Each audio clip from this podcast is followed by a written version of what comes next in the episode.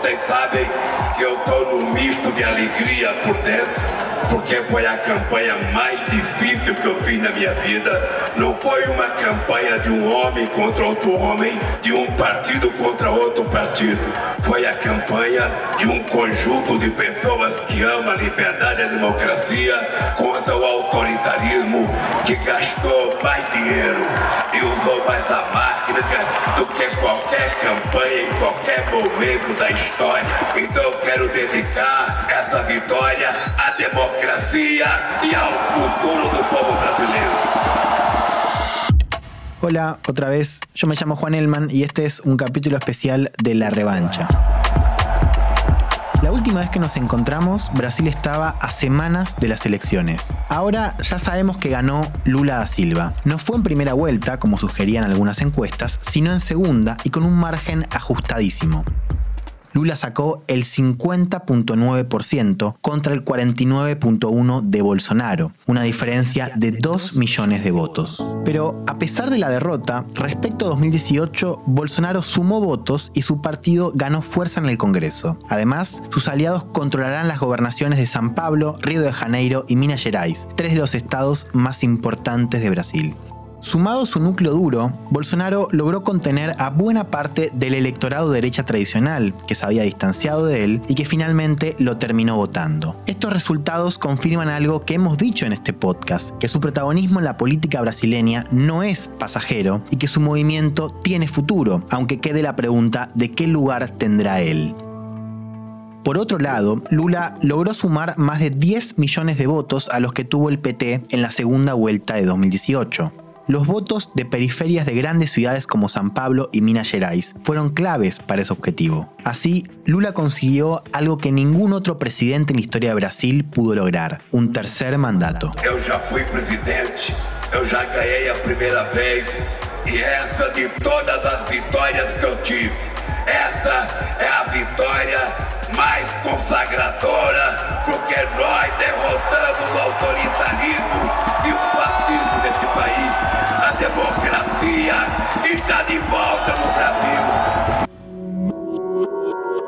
Esto es La Revancha, un podcast de Cenital sobre las elecciones presidenciales en Brasil. Acordate que podés suscribirte y activar la campanita para cuando haya novedades. Mi nombre es Juan Elman y es un placer darte la bienvenida. Empecemos.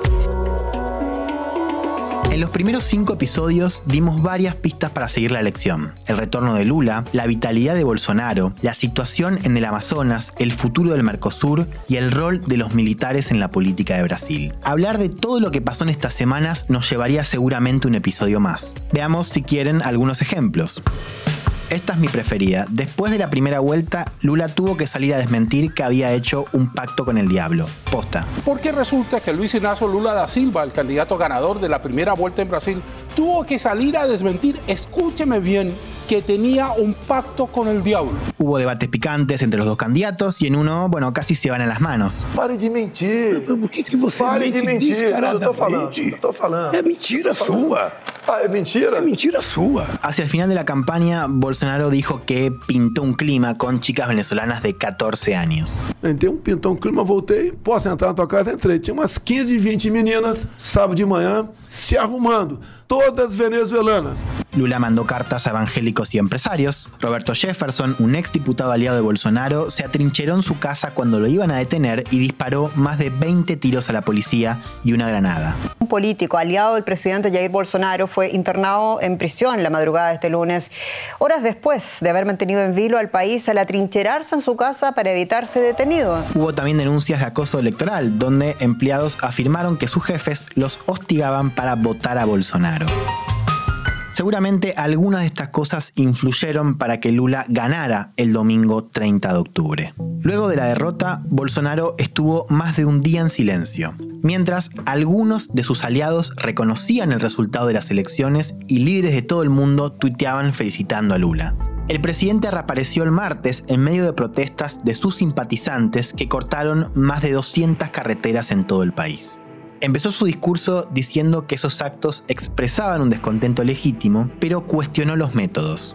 Aunque en ningún momento concedió su derrota, dio luz verde para que comience formalmente la transición. Así que el 1 de enero de 2023, Lula da Silva asumirá la presidencia de Brasil para un tercer mandato. Pero en este episodio especial queremos entender el escenario que dejan las elecciones y con lo que se va a encontrar Lula, desde Brasil hasta América Latina y el mundo. Para eso tenemos un invitado especial. Se llama Juan Gabriel Tocatlián y es vicerrector de la Universidad de Itela, donde además se desempeña como profesor de Relaciones Internacionales. Tengo muchas ganas de conversar con él. Comencemos por la elección del domingo. ¿Cuál es tu primera lectura a partir del triunfo de Lula?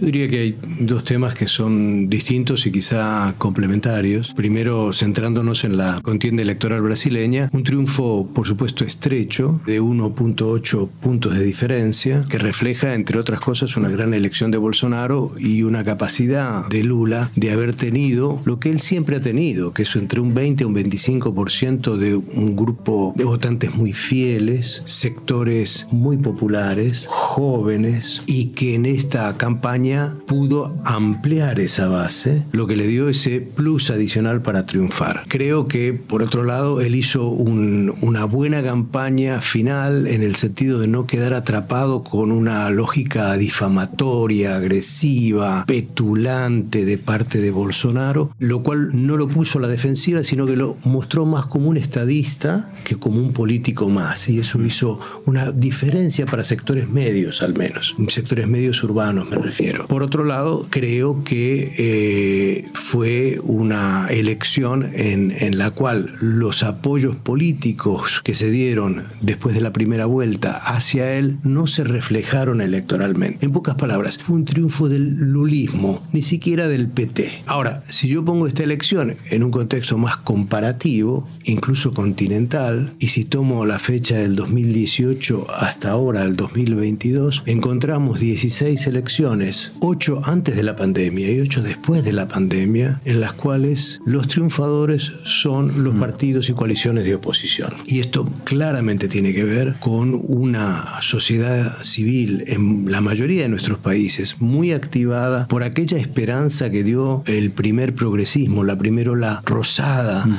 ah, de comienzos de los 2000, pero también muy exigente y también muy preocupada por cuestiones vinculadas a la seguridad, a la corrupción etcétera, y que es mucho más demandante que en el pasado. Esto, de hecho, uno lo puede contrastar estas 16 elecciones también con la de Estados Unidos, donde pierde Trump y gana, y gana Biden. Entonces, me parece que hay una dinámica de la política electoral que debemos leer mejor respecto a qué no están haciendo los gobiernos de turno, cuáles son las demandas sociales realmente más profundas y cómo se interpela a un electorado que uno espera que sea eh, mucho más sólido y sin embargo, es mucho más disperso.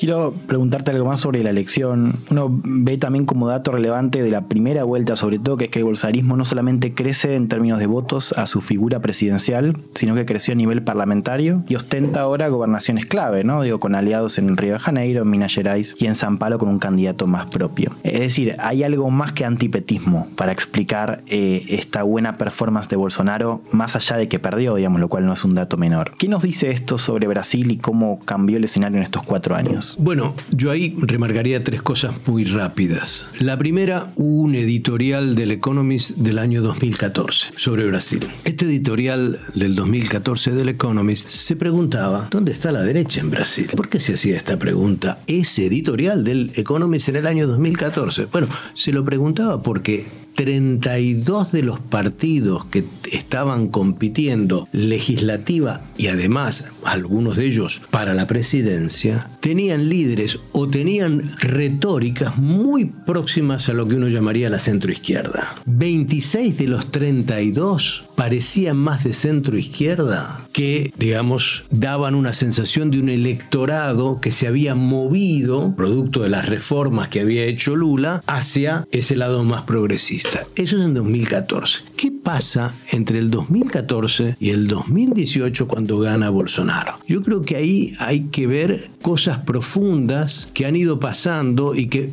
de inmediato por ahí no se reflejan en una elección, pero se van acumulando y transformando y radicalizando, particularmente de la derecha. Porque hay, creo yo, un errado diagnóstico de decir que hay una polarización acá, en Brasil, en Colombia, en Chile, en Estados Unidos, en Francia, en Suecia. Bueno, no, no, no, no, no. Hay que calificar esa polarización. El caso brasileño, como otros, hmm. es una polarización asimétrica, es decir, la que empieza a extremarse es la derecha. No hay una extrema izquierda que esté compitiendo en igualdad de, digamos, condiciones o igualdad de proyectos. Entonces, lo, primero diría que eh, tenemos que analizar mucho mejor cómo fue esta evolución de la derecha brasileña. Y en segundo lugar, sí insistiría en que sus bases de sustento son bases de sustento muy arraigadas al proceso de reprimarización de Brasil. Hmm. Esto es, eh, el peso de la industria manufacturera en Brasil cayó del 25% al 12%.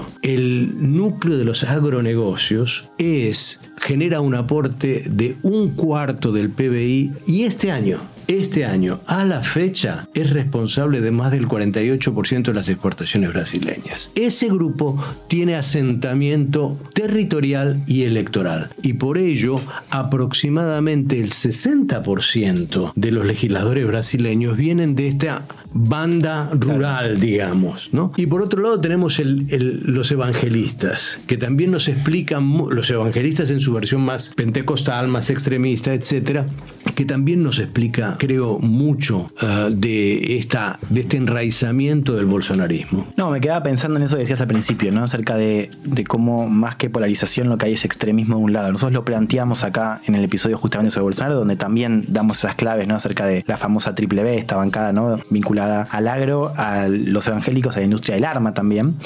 Eh, pero me interesaba pensar esto de, cómo el caso de Brasil también se inserta en, lo que vemos en la región, bien, buena parte occidental que es así como es la derecha la que está practicando el extremismo, en el campo de la derecha lo que se ve es una, una evaporación de la oferta de centro derecha. ¿no? ¿Cómo, ¿Cómo se vincula eso en Brasil con el resultado electoral y con el futuro? Porque uno ve que Bolsonaro ha crecido y que eh, termina de consolidarse como la única opción de derecha hoy en Brasil, con la centro derecha tradicional, democrática, eh, diezmada. Esta es una pregunta compleja.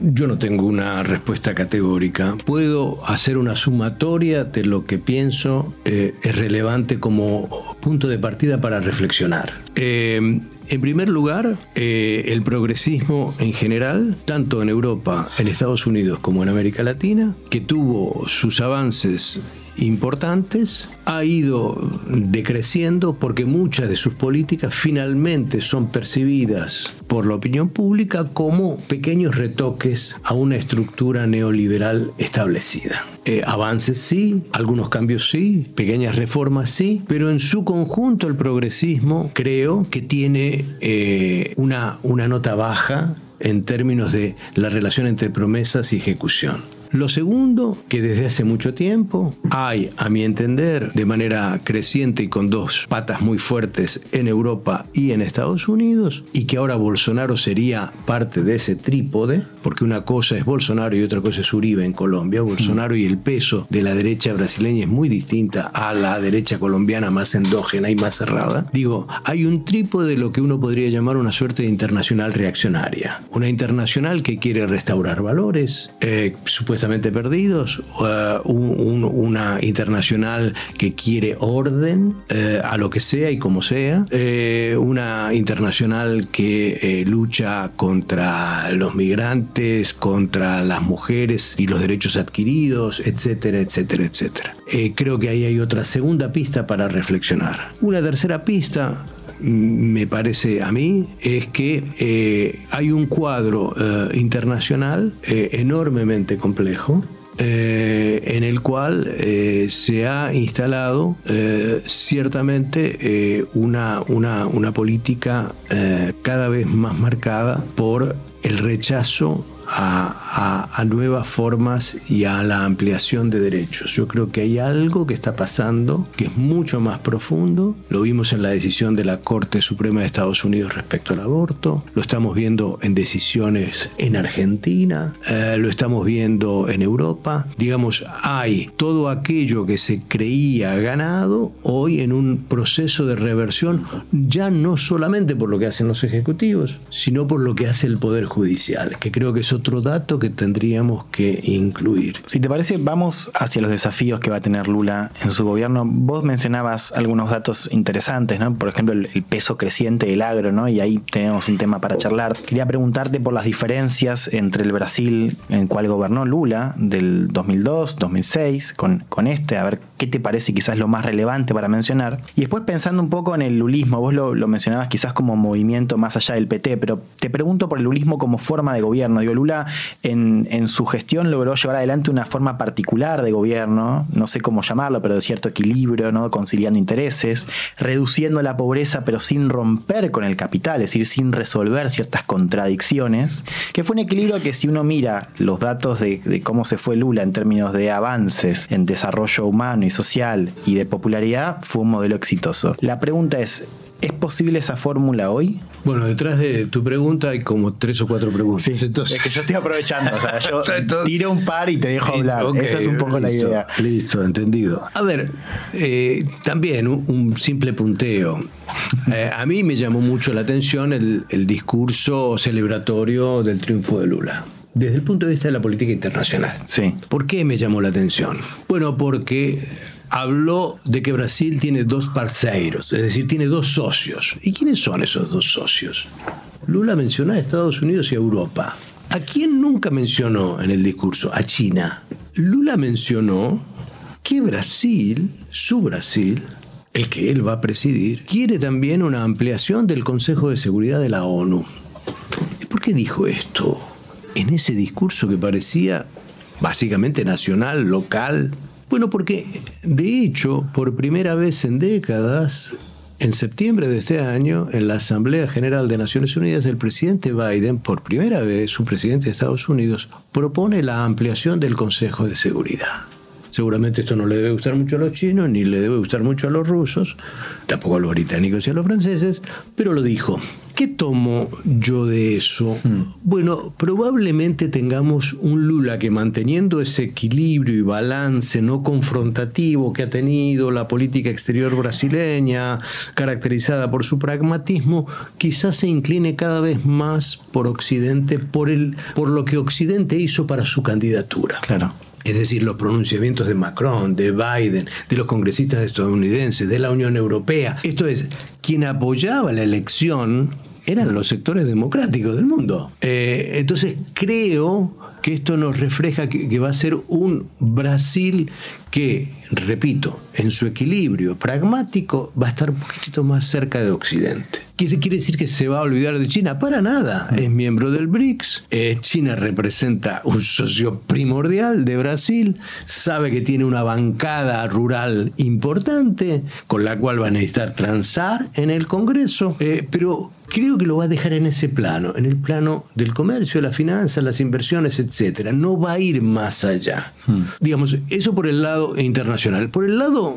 regional, a mí me parece que el Brasil que conocimos, el primer Brasil al cual tú te referías, fue un Brasil constructor. Cuando digo un Brasil constructor, quiero decir un Brasil que puso cosas sobre la mesa novedosas. El Consejo de Defensa Sudamericano. El Consejo de Defensa Sudamericano lo piensa Brasil en un doble sentido. Primero, en relación a que Estados Unidos en el 2008 recrea, reestablece la cuarta flota para América Latina, cuarta flota que estaba desmantelada después de la Segunda Guerra Mundial. Lo piensa también para frenar a Chávez en ese momento que propone una OTAS, una organización del Tratado del Atlántico Sur que fuese latinoamericana. Y lo hace también para su industria militar, para la industria militar brasileña que tiene un desarrollo bastante fuerte.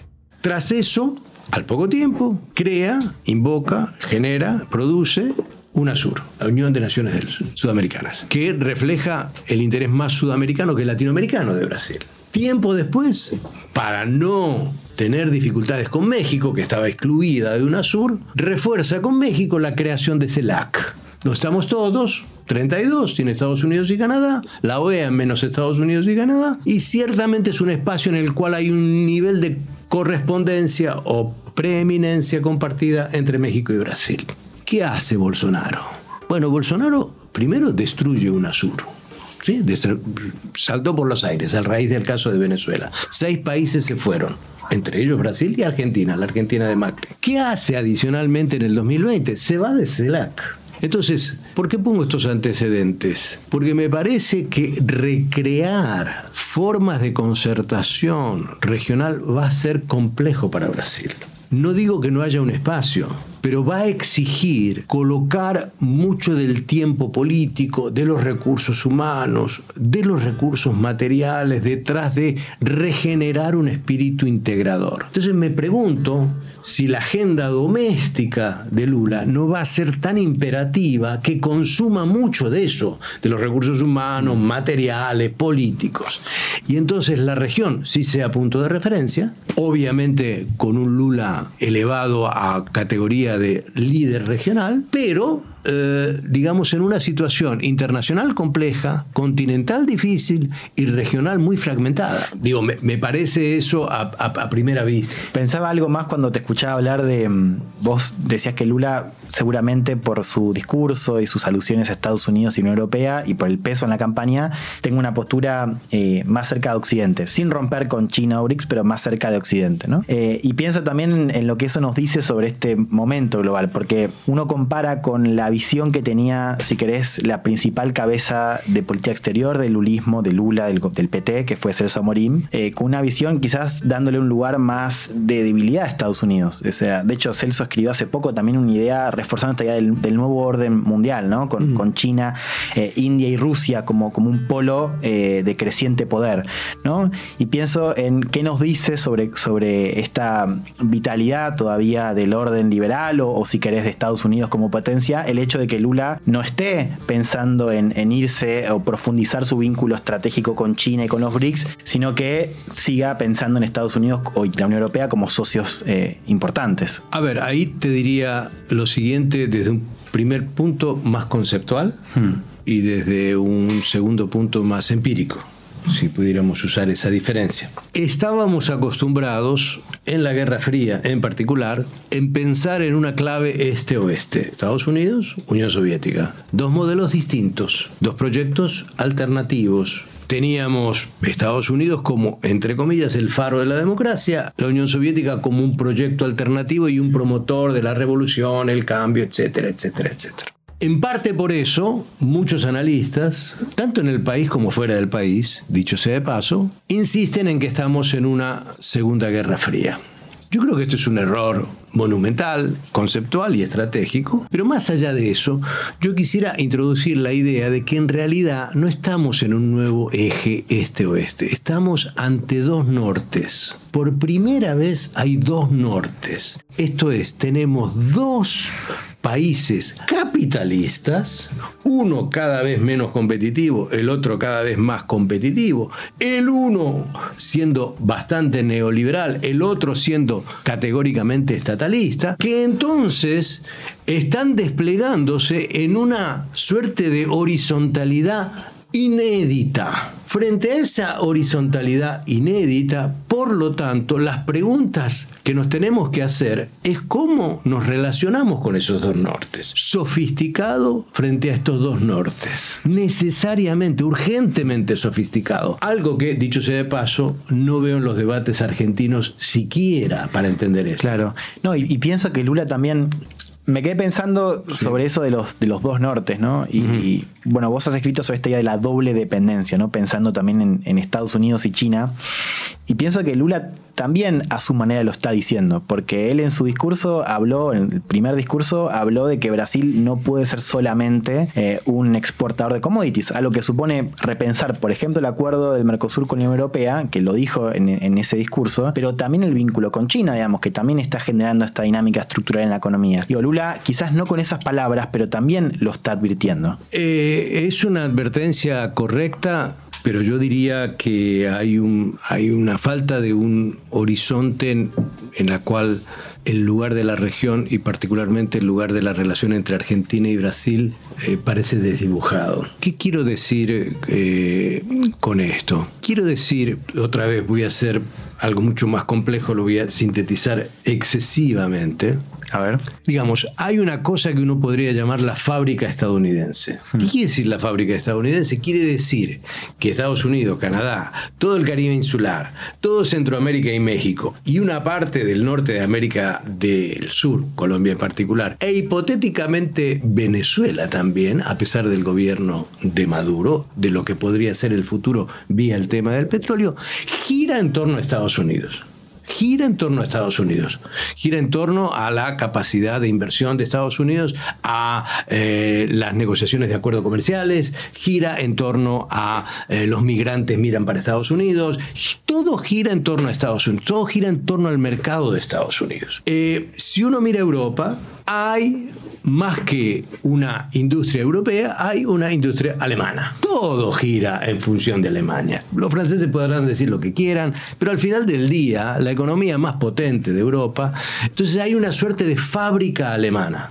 La fábrica alemana da para que la Unión Europea se mantenga, inclusive con la salida de Gran Bretaña. Y luego tenemos una fábrica china. Una fábrica china que es fundamental para China, su vecindad inmediata e incluso países que podrían ser geopolíticamente hostiles, pero que dependen de China en términos económicos y comerciales y financieros. ¿Qué es lo que no hay en todo esto que estoy diciendo? No hay una fábrica africana y no hay una fábrica sudamericana. Entonces, a mí me parece corto de vista no entender que Brasil solo no va a poder hacer, ni enmendar, ni reindustrializar, eh, ni remanufacturar eh, con altos niveles de tecnología incorporada su propia economía. Aquí Mercosur fue una oportunidad hasta ahora perdida en términos de crear una fábrica sudamericana, más específicamente una fábrica argentino-brasileña. Mi pregunta es si hay voluntad política, capacidad, etcétera, para hacerlo. Mi, mi ansiedad frente a este tema te la reflejo en un dato.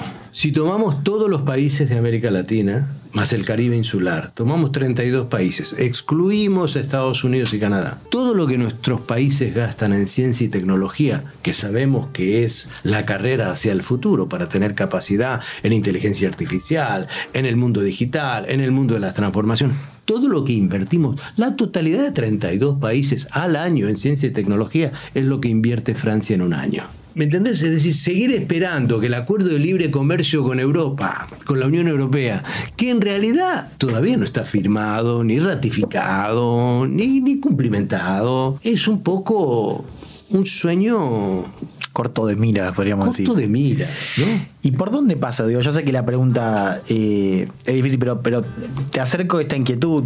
Vos hablabas del, del Mercosur como un proyecto de fábrica entre Argentina y Brasil frustrado pasa por renovar Mercosur, pasa por la discusión sobre instituciones que vos un poco repasabas antes, UNASUR que en realidad tenía otro propósito, por CELAC, pasa por un vínculo estratégico entre Argentina y Brasil que quizás hoy no está, pero se puede acercar. ¿Por dónde podría pasar esa, ni te digo, eh, digo discusión acerca de cómo encarar ese desafío y que no sea Brasil solamente desde América Latina el único país con posibilidad de siquiera plantearlo? Mira, yo diría de volver a lo, a lo específico.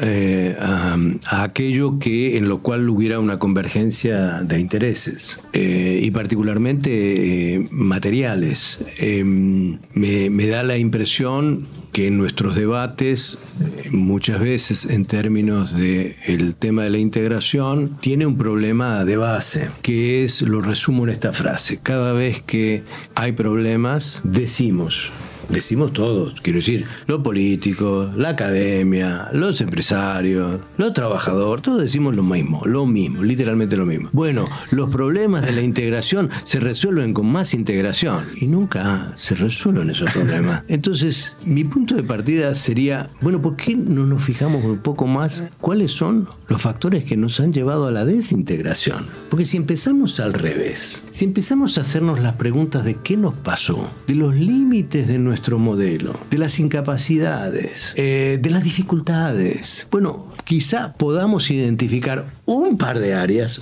un par, nada más que un par, que digamos, bueno, en esto estratégicamente volvamos a regenerar una cultura de la amistad y un proyecto estratégico con Brasil. ¿Y cuáles son? Digo, se me ocurre la económica y la militar como dos temas, pero digo, para vos, ¿cuáles son esas áreas principales? Mira, eh, depende, es decir, a ver, eh, ¿qué hacemos con la cuestión de la energía? ¿Qué hacemos con la cuestión de los alimentos? Eh, cada vez que un mandatario chino, Hu Jintao o Xi Jinping vinieron a la región, bueno, van a, a cada país individualmente. ahora, seguimos insistiendo que somos una suerte de gran granero del mundo donde tiene dos grandes graneros que son Brasil y Argentina. Bueno, a ver, ¿podemos seguir teniendo una política en materia alimentaria no concurrente?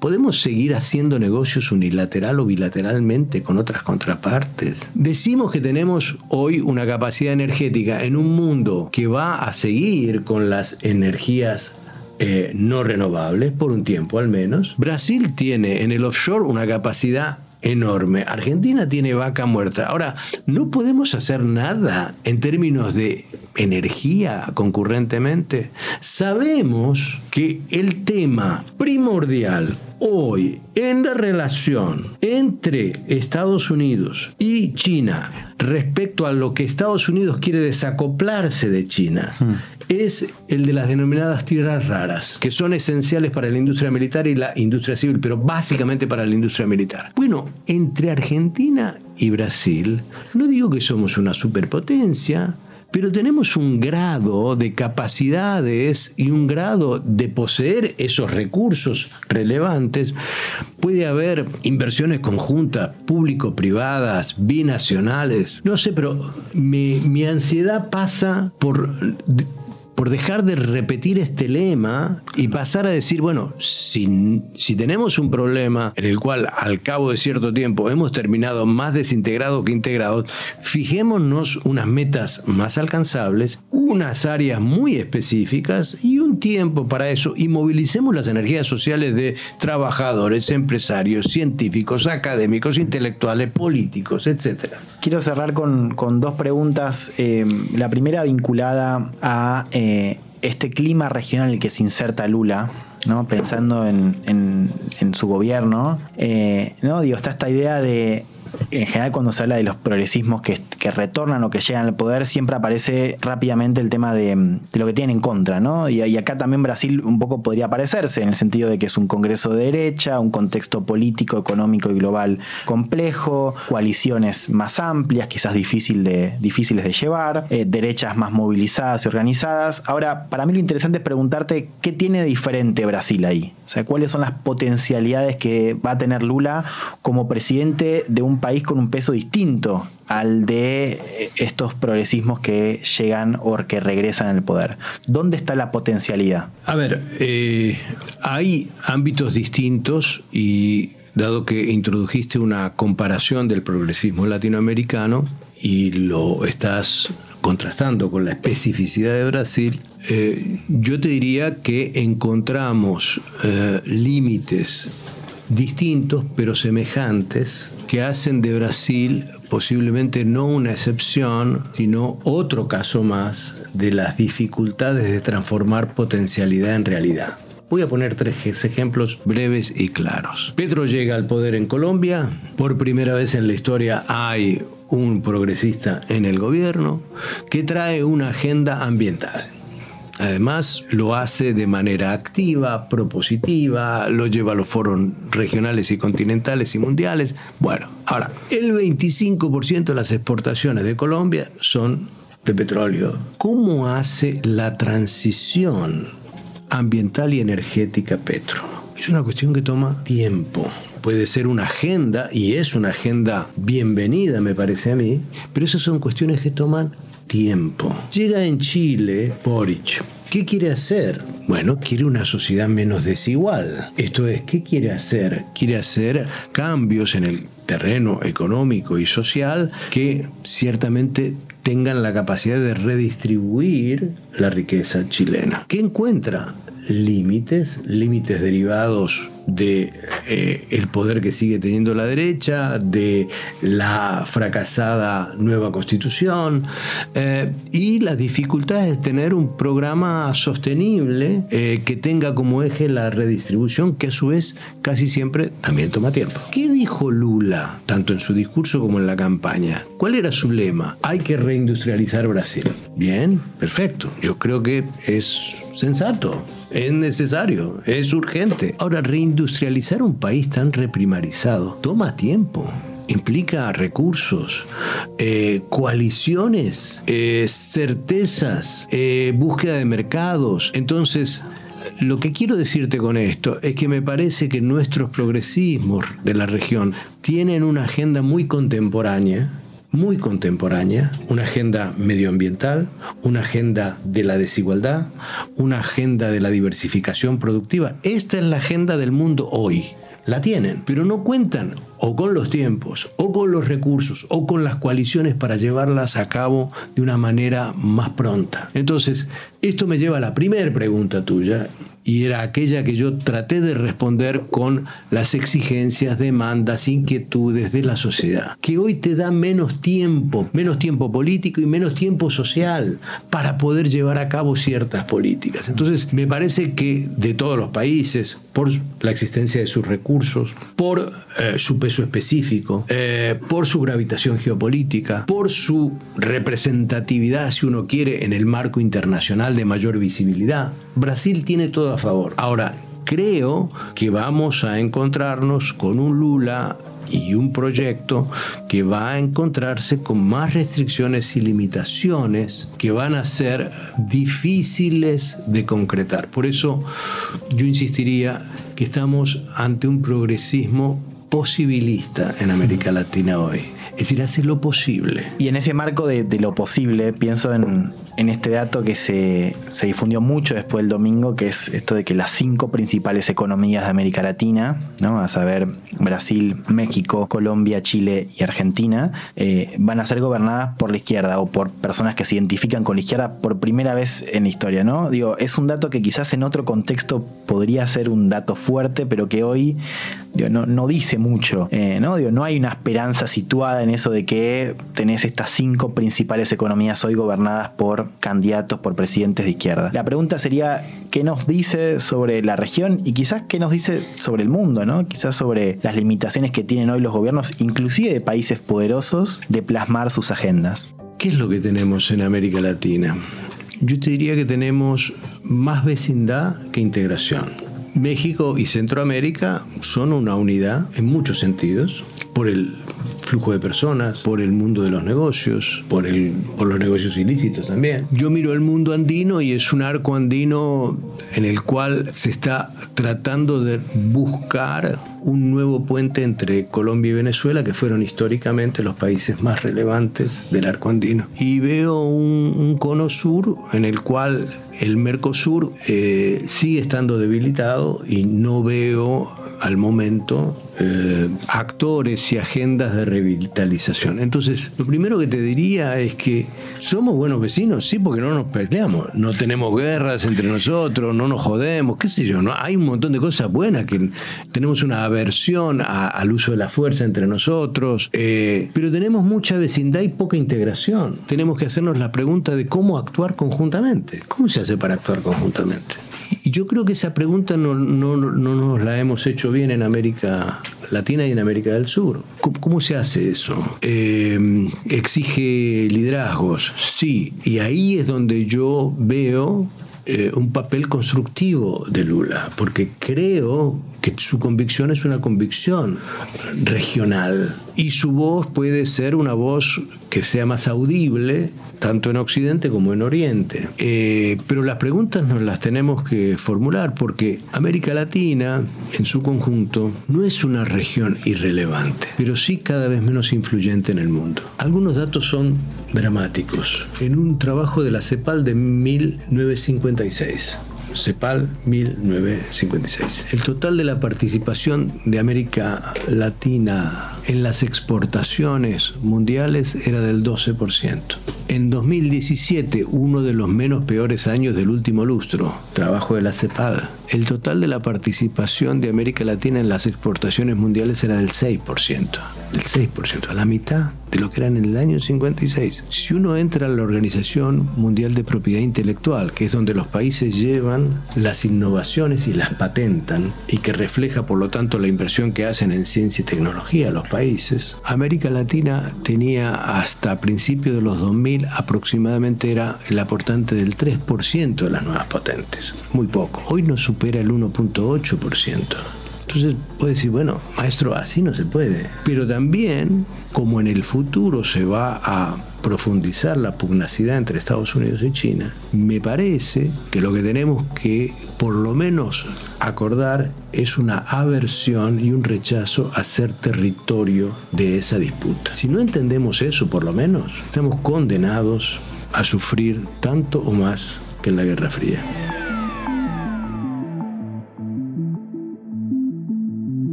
Gracias por escuchar. Este podcast fue realizado por Cenital y Congo. El guion lo escribimos con Lucía Cholaquian Herrera. La producción estuvo a cargo de Matías Lertora. La edición fue de Mauro Suchodolski. Yo me llamo Juan Elman y este fue el sexto episodio de La Revancha. Hasta la próxima.